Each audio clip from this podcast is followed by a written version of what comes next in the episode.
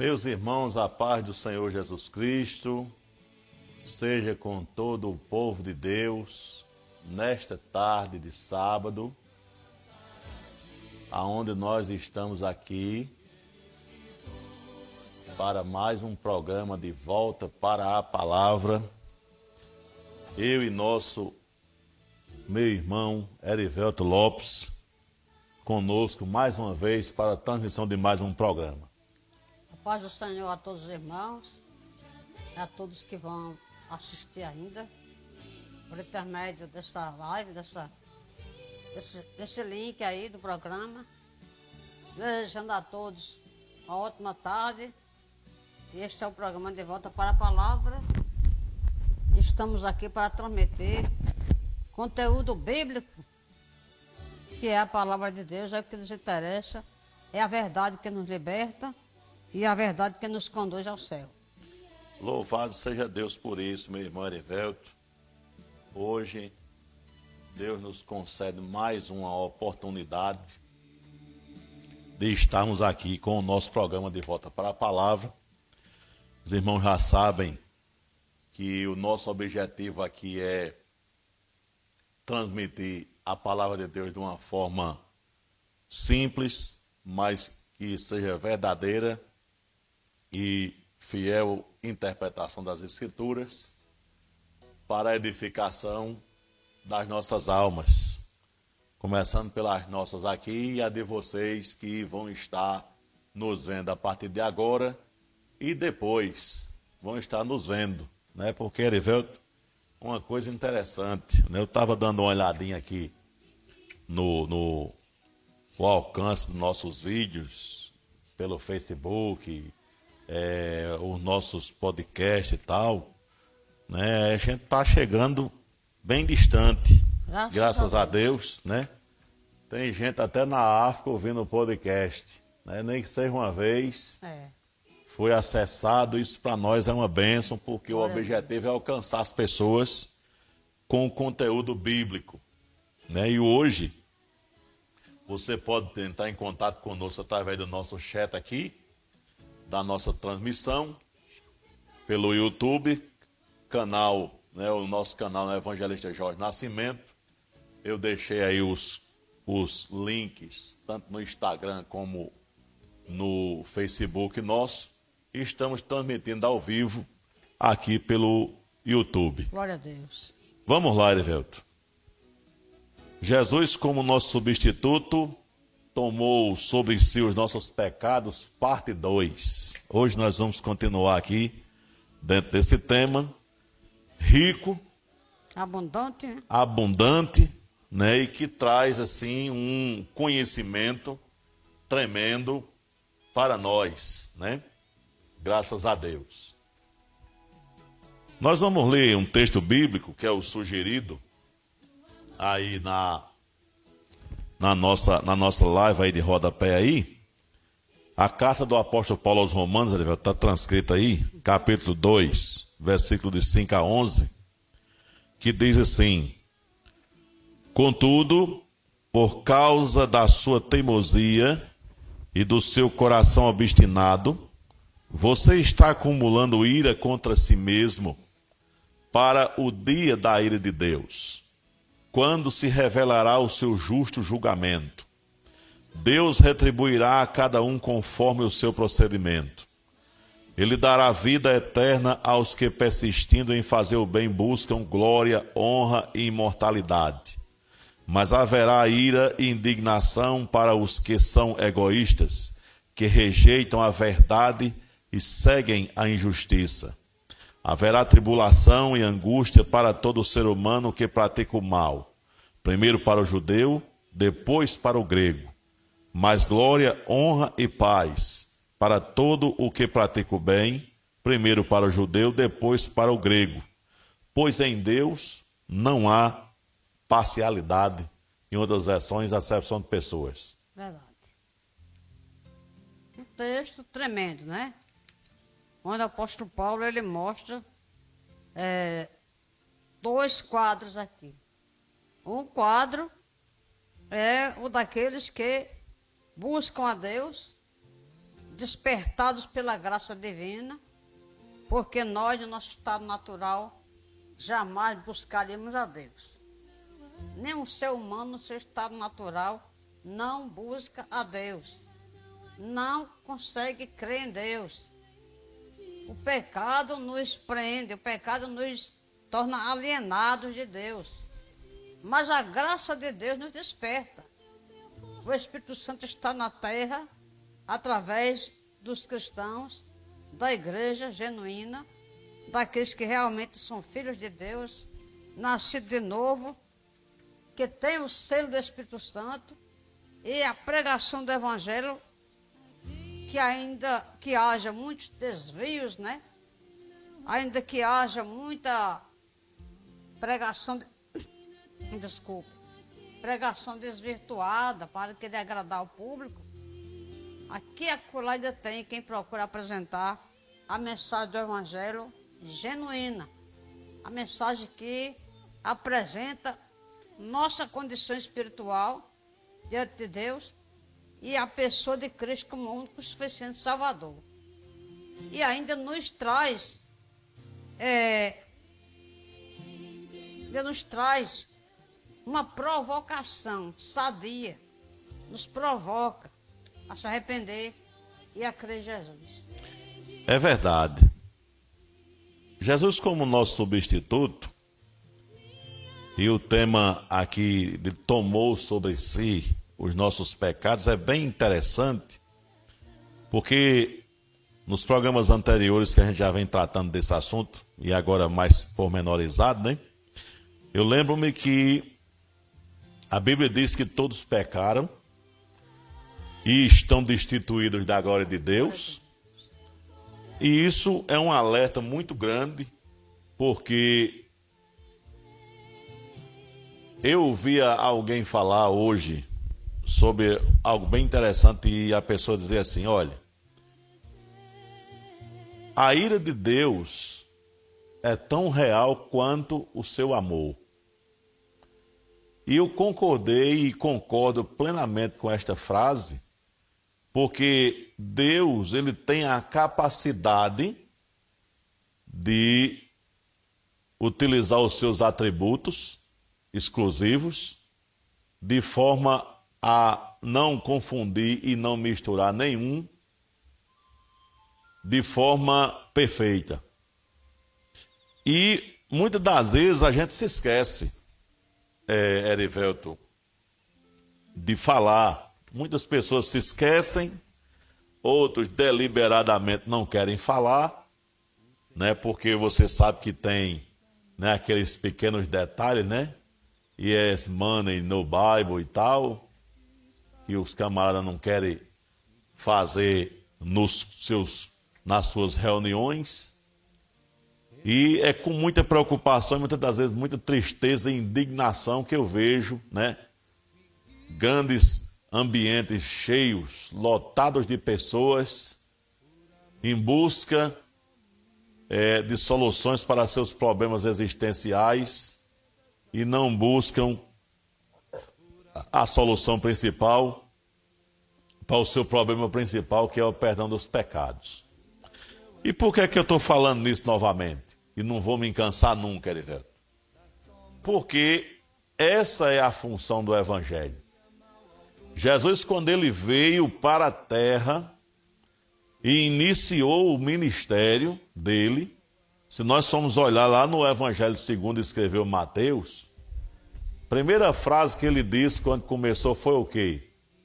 Arrependei-vos, porque é chegado o reino dos céus. Não é assim? É assim. Jesus não disse, faça isso ou faça aquilo que você vai ter vitória.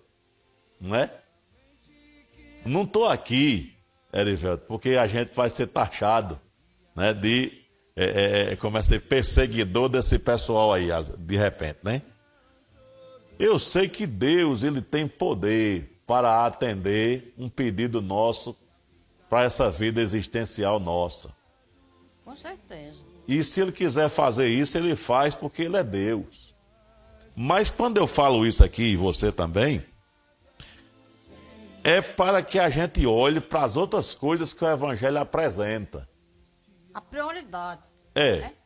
A prioridade. Aquilo que vem em primeiro lugar. Qual é o interesse de Deus no ser humano? É a salvação da alma, salvação do inferno, livrar o homem pecador que está condenado pelos seus pecados aos olhos da justiça divina. Foi esse o propósito, e é esse o propósito. Então, essa é a condição primária, principal do Evangelho. E Deus atende também coisas materiais, se aprover a Ele. É. Se lhe aprover, dá a você coisas materiais, Deus dará, não tem a menor dúvida. Mas isso jamais pode ser o foco de uma pregação. Jamais pode ser o foco, o foco da sua busca, do seu interesse, da sua procura. O foco principal é a salvação. E depois disso, a manutenção dela. É preciso fazer a manutenção da salvação. Ou usando as palavras do apóstolo Paulo, né? Desenvolver a vossa salvação. E aí é a comunhão com Deus, conforme o próprio Jesus no Evangelho ele fala, né? A, na oração do Pai Nosso, primeira petição que Jesus faz: Venha o teu reino, seja feita a tua vontade, assim na terra como no céu. Olha a preocupação de Jesus. Que a vontade de Deus seja feita. Glória a Deus, né? E Efésios 5, 6, o apóstolo Paulo está lá dizendo: Ninguém os engane com palavras tolas, pois é por causa dessas coisas que a ira de Deus vem sobre os que vivem na desobediência. Aí nós chegamos no texto que a gente leu, Romanos 2, de 5 a 11. Está lá Paulo fazendo uma analogia, porque ele escreveu todo mundo que lê um pouco, conhece um pouco da Bíblia, sabe que quando ele escreveu os Romanos, ele nunca tinha ido lá. Ele pretendia ir a esta igreja. Então ele escreve a carta aos Romanos para apresentar aos romanos o evangelho que ele pregava de mundo afora, né? Uhum. E o primeiro capítulo da carta aos romanos, ele vai tratar justamente com as pessoas que a Bíblia chama de gentios, que gentios não é nada mais do que as pessoas que não são é, é, é, é judeus, né? não são israelitas, a Bíblia chama de gentio, e vai dizer que esse pessoal, ele está todo numa situação complicada debaixo da ira de Deus. No capítulo 2, ele começa a dizer, né, porque aí o judeu pode dizer, é, nós somos a nação escolhido e somos melhor do que os outros. Que era esse pensamento que permeava é. a cabeça do judeu no passado, né? É. Aí ele vai explicar no capítulo 2 que o judeu também está na mesma situação do gentio. Se você pegar desde o versículo 1 no capítulo 2, nós vamos ver discorrendo sobre isso com relação ao judeu, né? É. E aqui, na nossa introdução de hoje, nós estamos vendo aqui que, quando ele diz no versículo 5 em diante, contudo, por causa da sua teimosia e do seu coração obstinado, você, no caso judeu, né, está acumulando ira contra si mesmo para o dia da ira de Deus, quando se revelará, revelará o seu justo julgamento. Uma coisa interessante aqui. Primeiro, Existe um dia da ira, ou seja, um dia em que Deus vai pedir contas de tudo o que cada ser humano anda praticando na face dessa terra, né? E ele diz aqui: quando se revelará no seu justo julgamento, ou seja, o julgamento de Deus é justo, Erivelto. Justo, é. É justo porque conforme a obra de cada um. Você não vai poder acusar ninguém lá no juízo final. É suas obras. Deus, você, você não se traz como Salvador. Porque o juízo final é para o pecador perdido. Assim que a Bíblia nos ensina. Quando a pessoa se arrepende dos seus pecados, ele não vai mais ao juízo final. Então, segundo a obra de cada um, não tem coisa mais justa. É. Ele, diz o resto do texto aqui, retribuirá a cada um conforme o seu procedimento. Para quem está chegando, estou lendo Romanos capítulo 2, versículo 6. Vou ler o 7 até o 11 em diante agora. No 7 ele diz assim: Ele dará vida eterna aos que, persistindo em fazer o bem, buscam glória, honra e imortalidade. Mas haverá ira e indignação para os que são egoístas, que rejeitam a verdade e seguem a injustiça. Ou seja, aquelas pessoas que não reconhecem o seu estado de apartamento de Deus, vamos dizer assim, que está longe, que está separado e que vivem uma vida para si mesmos, sem achar que deve satisfação principalmente a Deus e o restante da sociedade, e rejeitam a verdade. E quando eu leio esse texto aqui, rejeitam a verdade, nós estamos vivendo um tempo, Erivelto, em que existe muitas verdades, entre aspas, né? As pessoas apresentam suas verdades. E muitas dessas verdades têm tomado corpo e assumido posições aí poderosas, vamos dizer assim. Mas a Bíblia diz, meu irmão, que só existe uma verdade, que é a verdadeira e a que vai prevalecer no final. É a verdade de Deus. Isso é importante. Vai prevalecer no final. Muita gente, irmão Jorge, hum. tem a Bíblia tem apenas como um livro religioso. É como se fosse o Corão, né? É como se fosse o livro dos Vedas ou o livro de Mormon. E não é. A Bíblia ela é a palavra de Deus se você estudá-la com isenção, sem preconceito, quando eu falo com isenção, é você livre de preconceito, que tem aquelas pessoas que vão para a Bíblia já para encontrar contradição aqui para mostrar. Já vai com a mente preconcebida. Aí você não vai ter entendimento. Mas todos quando for ler a Bíblia sinceramente, vão reconhecer que essa palavra é divina. Glória a Deus. É a palavra que transforma a vida humana. Convence através do Espírito Santo, convence a gente do pecado. A primeira coisa que me chamou a atenção para a realidade da minha situação espiritual, sem Cristo outrora, foi a palavra de Deus. Ao ler uma literatura, onde ali o escritor, inspirado por Deus, na, na, na, na transcrição da gráfica, né?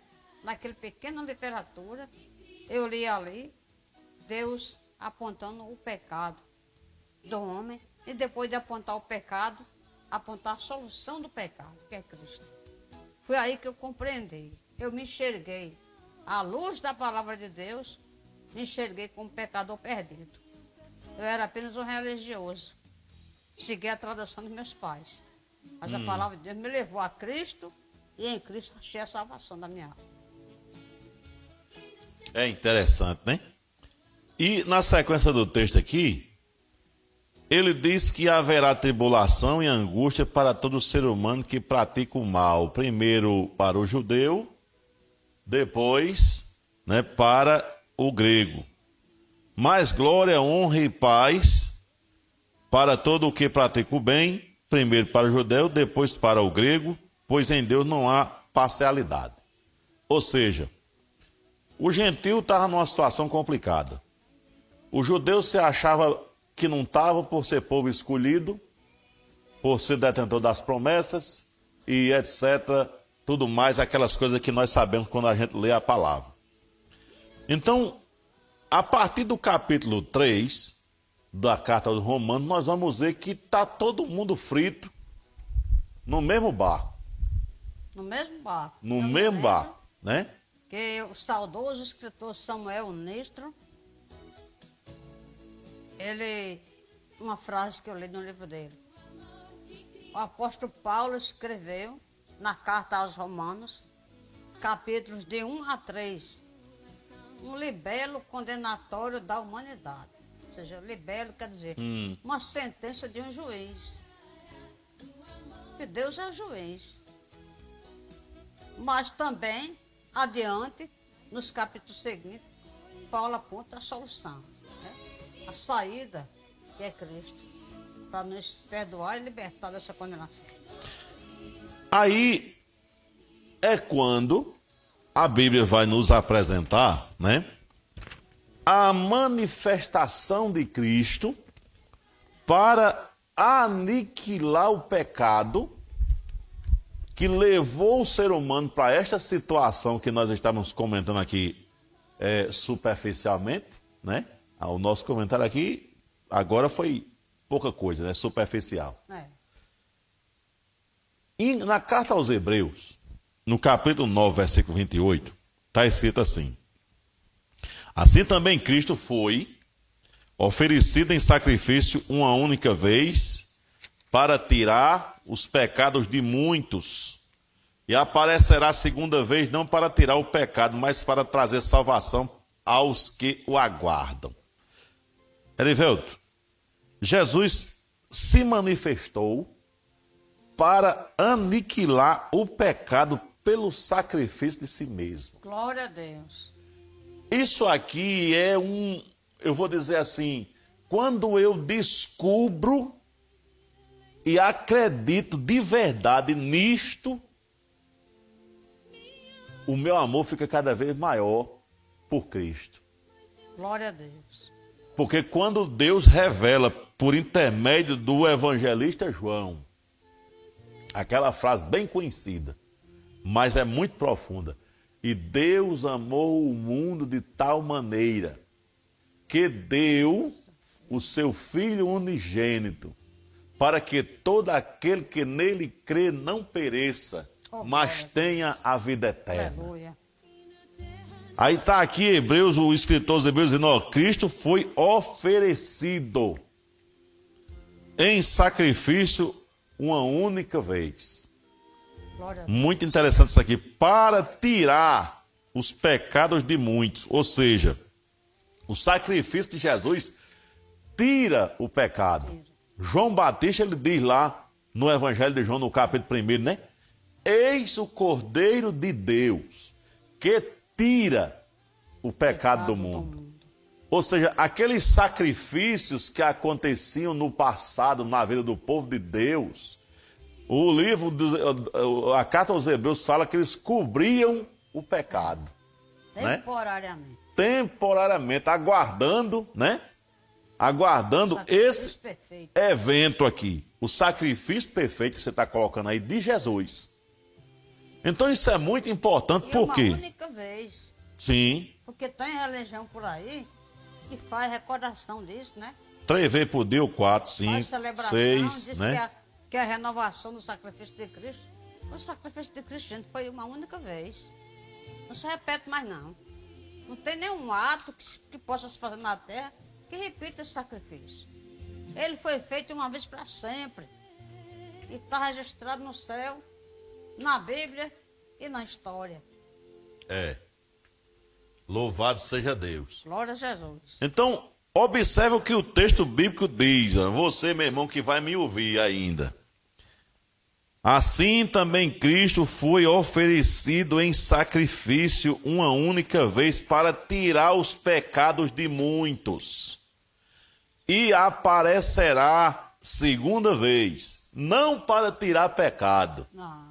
Porque aí eu vou fa- falar um pouco aqui, nessa parte, eu e você, que tem muita gente que acha né, que pode viver essa vida aqui, que nós estamos vivendo temporária, e quando um dia chegar na presença de Deus, aí ele vai negociar a coisa, né? Vamos dizer assim, o seu estado né, diante de Deus, aí ele vai tentar apresentar alguma, alguma é, é, solução imediata para ele naquele momento difícil.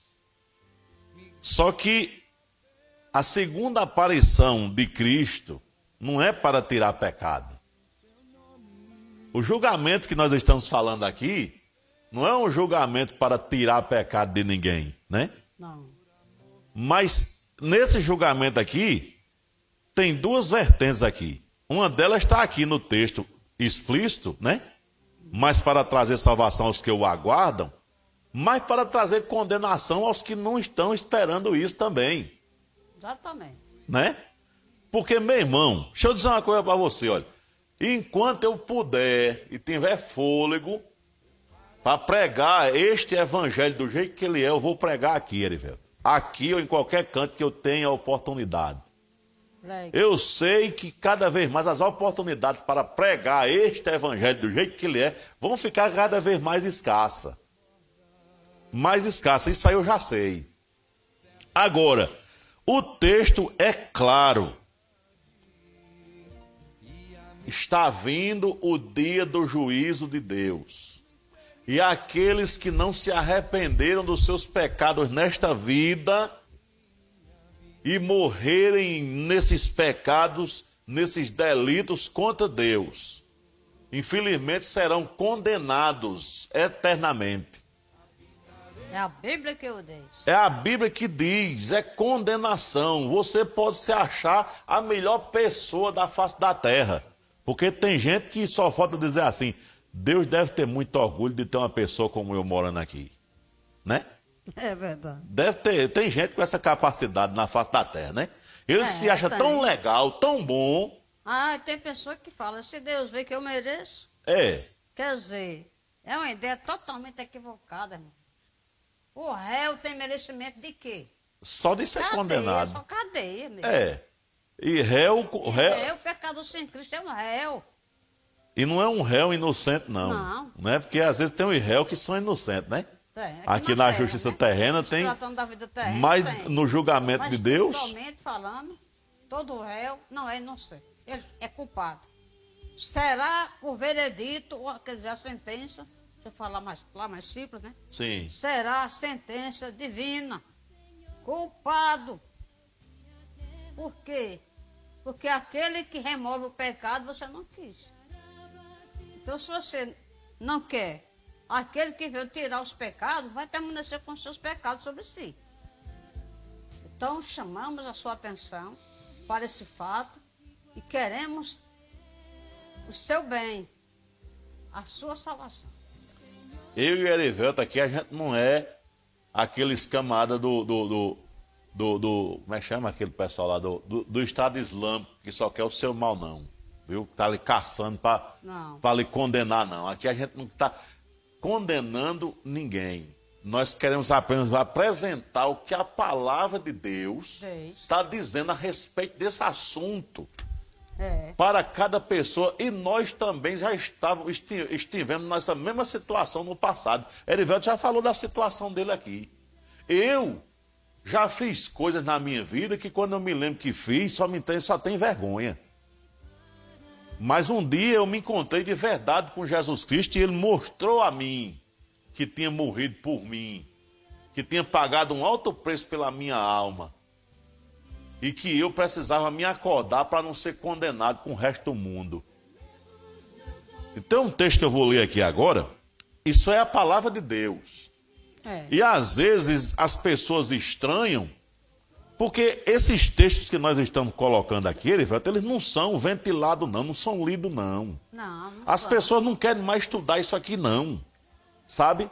Olha só esse texto aqui, ó. Primeira carta do apóstolo João, capítulo 3, versículo 8. Aquele que pratica o pecado é do diabo. Olha só que palavra. Aquele que pratica o pecado é do diabo. Aí tem pessoas que falam, não, essa palavra é muito dura. Mas dura é a realidade que está aí no mundo, gente. Essa semana mesmo teve um cidadão aí que entrou na escola, né? Foi, lá no Lá Espírito Santo. Sudeste, né? É, Andou matando lá um- várias pessoas. eu ouvi falar. Então, essa é a realidade do mundo aí.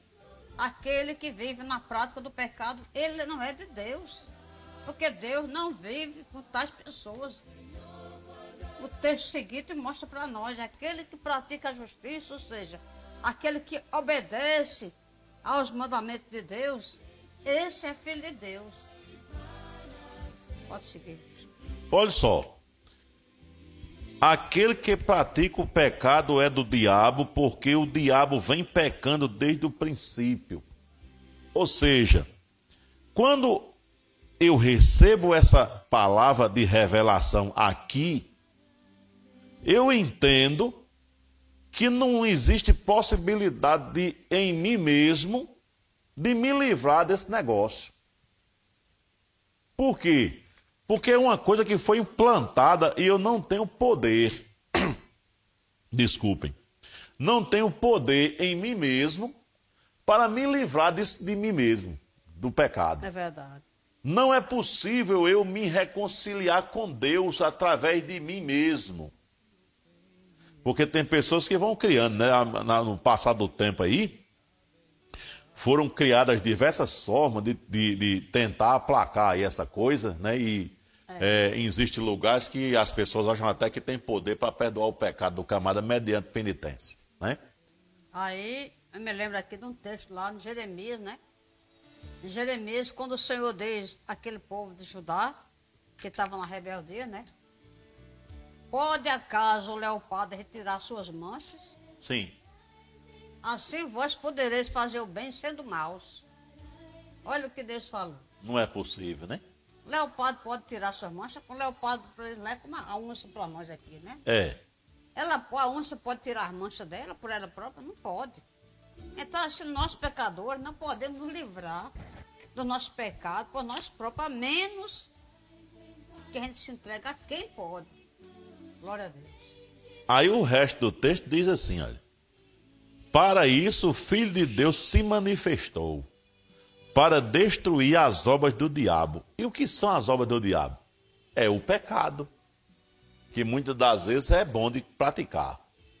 Né? Porque eu digo isso porque eu conheço de perto e sei que tem muita coisa que é boa demais de fazer, mas é pecado. É. E eu preciso atentar para isso e vencer a mim mesmo pelo poder do Espírito Santo para escapar desse negócio. É. Aí, para isso, foi necessário que ele, Jesus Cristo, levasse em seu corpo os nossos pecados. O apóstolo Pedro ele vai falar sobre isso aqui, ele, velho. 1 Pedro 2, 21 a 24, diz assim: Para isso vocês foram chamados, pois também Cristo sofreu no lugar de vocês, deixando-lhes exemplo para que sigam os seus passos ele não cometeu pecado algum e nenhum engano foi encontrado em sua boca. Quando insultado, não, não revidava. Quando sofria, não fazia ameaças, mas entregava-se àquele que julga com justiça. Ele mesmo levou em seu corpo os nossos pecados sobre o madeiro, a fim de que morrêssemos para os pecados e vivêssemos para a justiça, por suas feridas vocês foram curados. Aleluia, graças a Deus. Ou seja, o sacrifício de Cristo na cruz permitiu e permite o livramento do pecado, a cura do pecado, ou seja, o ser humano pode ser libertado do pecado pelo que Jesus fez na cruz. Louvado né? seja Deus. Aí, Erivelto, para você comentar, na lei do sacrifício pelo pecado lá atrás, temos um detalhe que, de modo maravilhoso, serve de figura para esse assunto que a gente está falando aqui. Porque antes que o sacrifício fosse degolado junto ao altar, lá no culto do, do povo de Deus, na tenda da congregação. O culpado deveria pôr sua mão sobre o mesmo, né? Confessando os seus pecados, passando assim simbolicamente sua culpa para a vítima. Olha só. Era assim que acontecia no, no culto do Antigo Testamento. O texto era esse aqui, ó, Levítico 4, Levítico, versículo 4 e versículo 24. O 4 diz assim: apresentará ao Senhor o novilho na entrada da tenda do encontro. Por quê? Porque o altar estava lá, antes da tenda, né? É. Entrava, tinha a tenda e o altar. porá a mão sobre a cabeça do novilho, que será morto perante o Senhor. No versículo 24 do texto lá diz: porá a mão sobre a cabeça do bode, que será morto no local onde o holocausto é sacrificado perante o Senhor. Esta é a oferta pelo pecado. Então, o pecado, na, nessa época, era simbolicamente transferido para a vítima, né, que não era o pecador em si, era um animal que ia morrer no lugar do pecador, é. simbolizando tudo o que Jesus ia fazer na cruz. Glória a Deus. Então havia uma transferência, né? Uma transferência simbólica de pecados, onde o israelita punha a mão sobre o sacrifício. Então Cristo veio cumprindo tudo isso. Esses, esses sacrifícios, eles apontavam para Cristo no futuro. Então é por isso que Jesus tomou sobre si os nossos pecados, para poder nos livrar deles. Ele tomou sobre si lá na cruz. E quando você reconhece isso e se entrega a Ele, os seus pecados são perdoados, sua culpa é removida e você recebe a justificação pela fé. Glória a Deus. Filho de Deus, justificado, quer dizer, declarado por Deus sem culpa, porque você já passou para Jesus o direito de você ser livre da culpa. Glória a Deus. Então, isso foi o que aconteceu quando Jesus orava lá no jardim do Getsemane, né? Foi-lhe entregue o cálice que continha todo o pecado da humanidade. Lembra lá quando ele na oração, Pai, Lembra afasta de mim esse cálice, né? Mas, se não for assim, usando as minhas palavras, né? É. Que seja feita a tua vontade. Ou seja, quando ele fala de cálice, linguagem figurada. Ou seja, ele estava falando o pecado da humanidade que ele ia receber toda a culpa sobre ele e a justiça de Deus ia vir sobre ele no lugar de cada ser humano. Então, por isso que o nosso tema é que Jesus tomou sobre si os nossos pecados. Então, quando ele diz seja feita a sua vontade, né, Jesus aceitou isso aí, e desde aquele momento estavam sobre ele os nossos pecados. Aí a gente volta lá atrás em Isaías, no capítulo 53, versículo 4 e 5, que diz assim: Certamente Ele tomou sobre si as nossas enfermidades e sobre si levou as nossas doenças. Contudo, nós o consideramos castigado por Deus, por Ele atingido e afligido. Mas Ele foi transpassado por causa das nossas transgressões, foi esmagado por causa das nossas iniquidades. O castigo que nos trouxe a paz estava sobre Ele, e pelas suas feridas fomos curados. Louvado seja Deus. Não observe esse texto. Ele foi transpassado por causa das nossas transgressões. Isaías falando. né? Foi esmagado por causa de nossas iniquidades. Ou seja, não tinha nada dele. Nada dele. Ele não foi crucificado porque era um criminoso. Como alguém até já disse isso por aí, né? ele passou pelo sofrimento que um, um, um criminoso sofria, mas ele era inocente. O que ele estava fazendo ali, é, fazendo ali era assumir o meu e o teu lugar diante de Deus, para que a gente pudesse ter de volta Glória a comunhão com Deus. Bendito seja Jesus. Louvado seja o nome santo do Senhor. Então o texto diz aqui ainda, né? Foi esmagado por nossas iniquidades. O castigo que nos trouxe a paz Aleluia. estava sobre ele, e pelas suas feridas somos sarados. Que paz é essa, né? Que foi trazida, que muitas das vezes as pessoas não, não têm, Erivelto, o entendimento do que significa isso aqui. Pois é. Ou seja, hoje, diga. Hoje em dia está se popularizando, né? Fica na paz. Hum. Paz. Está tudo na paz. Mas essa paz que a Bíblia fala se trata de um relacionamento entre nós e Deus. Agora, depois que Cristo veio e morreu na cruz, estamos em paz com Deus, ou, ou temos paz com Deus, como diz Paulo em Romano, né? É. Temos paz com Deus, estamos bem com Deus. Agora, no pecado, o homem está mal com Deus. É verdade. E aí é onde está a questão, porque muitas das vezes as pessoas estão deliberadamente vivendo no pecado e a vida está muito gostosa, que eu não vou ser hipócrita aqui de dizer que não está, e as pessoas acham que por causa disso ele está bem com Deus. É. Né? As pessoas prosperam financeiramente, as pessoas prosperam de diversas formas, e existe é, é, igrejas, entre aspas, né, que é, a tônica é pregar que você estando bem financeiramente é porque Deus está com você, mas deixa Amaciada no é, tempo, né? aquela, aquela, aquele, aquele passado, passar o pano para dar aquele polimento na, na, cara, na cara com óleo de peroba, né? Para ficar bem lisinho, É, né? é. Aí o que é que acontece? Deixa eu dizer uma coisa a você que eu aprendi faz um tempo.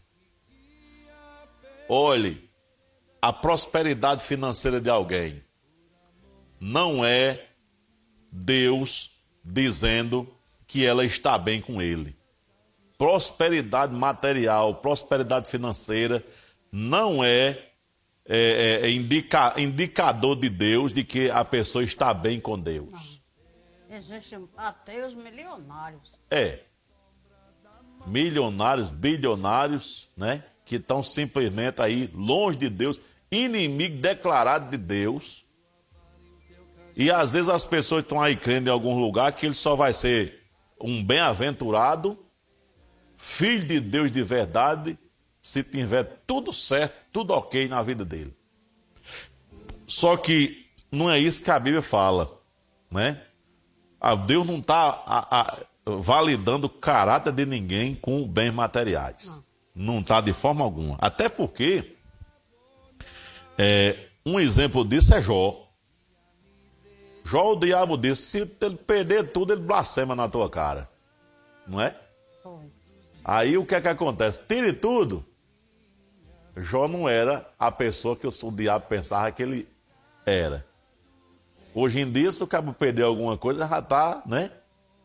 E Jó perdeu 10 filhos os tossos que tinha todinho num dia. Uma história tremenda aquela ali. Né? E depois, mais na frente, ficou doente. Não sei quanto tempo ele ficou doente, mas a coisa ficou difícil. Mas ele não blasfemou contra Deus. Aos olhos dos homens, olhar natural, Jó estava castigado por Deus. Os amigos dele É, acusavam ele de pecado. Tu tá assim já, porque tu pecou, Jó. Usando aqui a linguagem da gente, né? é. Mas eles não sabiam o que estava se passando. Como Deus estava usando aquele homem para mostrar ao diabo que existe gente na terra que pode ser fiel a Deus, independente de saúde ou bens materiais. Desse jeito. Se Jó vivesse no nossos tempos de hoje, chegasse em determinado lugar por aí, não era meu filho? O cabo ia dizer, você deve estar com uma legião. Não é nem um encosto, né? Que é. Não era nem uma sessão de Não, descarrego. não, não ia dar que uma- Vários. Tem que ser várias, entendeu? Porque o negócio era sério com, com, com, com Jó. Que é, é- isso é um, ensinamento que o pessoal ensina aí com- complexo, né? Mas não é nosso tema aqui. Então veja só. Jesus ele tomou sobre si, né? Ele foi esmagado, né? E outra coisa interessante aqui para a gente caminhar aqui para a conclusão de hoje, Elivelto. Em Romanos 3, 25, a Bíblia diz aqui, ó. Deus o ofereceu como sacrifício para propiciação mediante a fé, pelo seu sangue, demonstrando a sua justiça em sua tolerância, havia deixado impunes os pecados anteriormente cometidos. Ou seja, Deus o ofereceu como sacrifício. Meu irmão, isso é uma coisa muito profunda, Erivelto, isso aqui, sabe? Muito profunda, para você entender que o que aconteceu na cruz do Calvário era um sacrifício oferecido a Deus pelo próprio Deus para redimir o ser humano pecador com ele mesmo. Ou seja, deixar o ser humano em paz se ele crê no que aconteceu. A iniciativa de Deus, Sim, né? é. A obra de Deus, tudo de Deus. por nós. E a pessoa rejeitar isso É. é ser digno do inferno, Deus. Escuta o que é que. triste dizer isso, É. mas é ser digno do inferno. Escuta o que é que o apóstolo Pedro disse aqui. 1 Pedro 2,24. Ele mesmo levou em seu corpo os nossos pecados sob o madeiro, a fim de que morrêssemos para os pecados e vivêssemos para a justiça. Por suas feridas vocês foram curados. Ou seja, Jesus não fez isso em vão. Jesus ele não permitiu que os homens o pregassem naquela cruz, depois de haver passado por diversas humilhações. Mas ele morreu na cruz, porque ele estava levando sobre o seu próprio corpo os nossos pecados ali naquela cruz. Com o objetivo de que nós, depois que entendemos isso, a gente venha morrer para os pecados Glória Né? Deus, é verdade. e viver para a justiça, ou seja, eu tenho que abandonar a vida de pecado e viver para a justiça de Deus. Obviamente não é possível você e eu ser justo aqui nessa terra perfeitamente agora. Mas nós, se resolvermos verdadeiramente, de forma muito aberta é, e livre, espontaneamente, querer obedecer a Deus, a Bíblia diz que Ele vai nos conceder graça e nós vamos caminhar dentro da santificação para um dia alcançarmos a tão almejada perfeição que a Bíblia fala, né? É verdade. E aí, as feridas dele cura o ser humano do seu pecado. E aí, meu filho, você quer entregar a sua vida a Jesus para ser curado? Porque você pode até pensar, mas eu não tenho nenhuma enfermidade aqui aparente. Sim, você não tem. Mas espiritualmente você está caído, morto em seus delitos e pecados. E o pecado é uma enfermidade que só Jesus pode livrar você dela. É uma ferida que só pode ser fechada com o Evangelho. Né? Jorge, o, o pecador, aquela pessoa que ainda não se entregou a Cristo, ele pode fisicamente estar beleza, no, no que diz respeito à saúde Sim. corporal. Mas ele está espiritualmente cego, espiritualmente surdo, espiritualmente mudo, espiritualmente leproso, espiritualmente paralítico e espiritualmente morto. Seis. Aí Seis Jesus, condições difíceis. Sexta-feira, seis. Aleluia. Veio nos resgatar esse humano. É verdade. Glória a Deus por isso. Aí, para que eu encerre aqui, Erivelto, que grande amor esse, não Glória a é? Deus. Amor só de Deus mesmo. Aceitando Jesus essa carga que nós estamos falando aqui tão pesada. Sobre si. A Bíblia diz que ele se identificou com o pecado de tal modo que a Bíblia diz assim, ó. É, 2 Coríntios 5, 21. Aquele que não conheceu o pecado, o fez pecado por nós. A gente tem que parar para entender isso aqui. Olha, aquele que não conheceu o pecado, ou seja, aquele que não pecou pessoalmente, né? Aí o resto da frase diz: o fez pecado por nós, ou seja, ele foi um sacrifício perfeito que recebeu a culpa dos culpados sobre ele inocente. Uma palavra bem comum aqui para o pessoal entender, né? É. Assim, Jesus ele foi contado com os transgressores, como diz Isaías, e expulso da sociedade. Como diz o, o, o escritor aos Hebreus, lá no versículo 12 do capítulo 3, padeceu fora da porta. Porque tudo aqui tem um significado. Ou seja, Jesus foi crucificado no Monte Caveira, lá fora. Ou seja, fora da cidade. Por quê?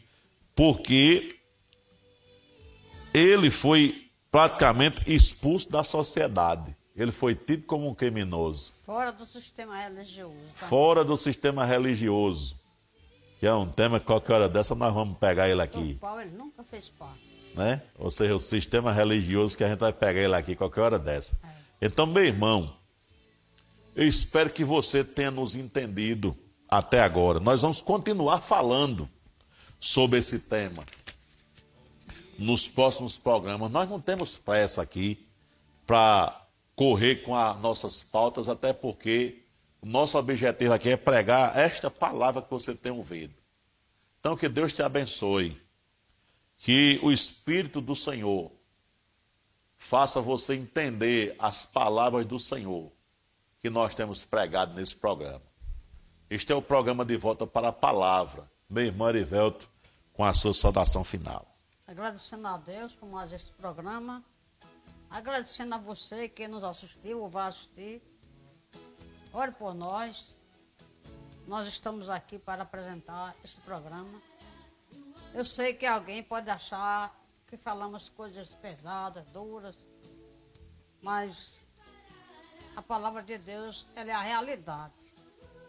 Ela tem que nos despertar, do contrário, jamais nós vamos poder escapar do pecado, da condenação.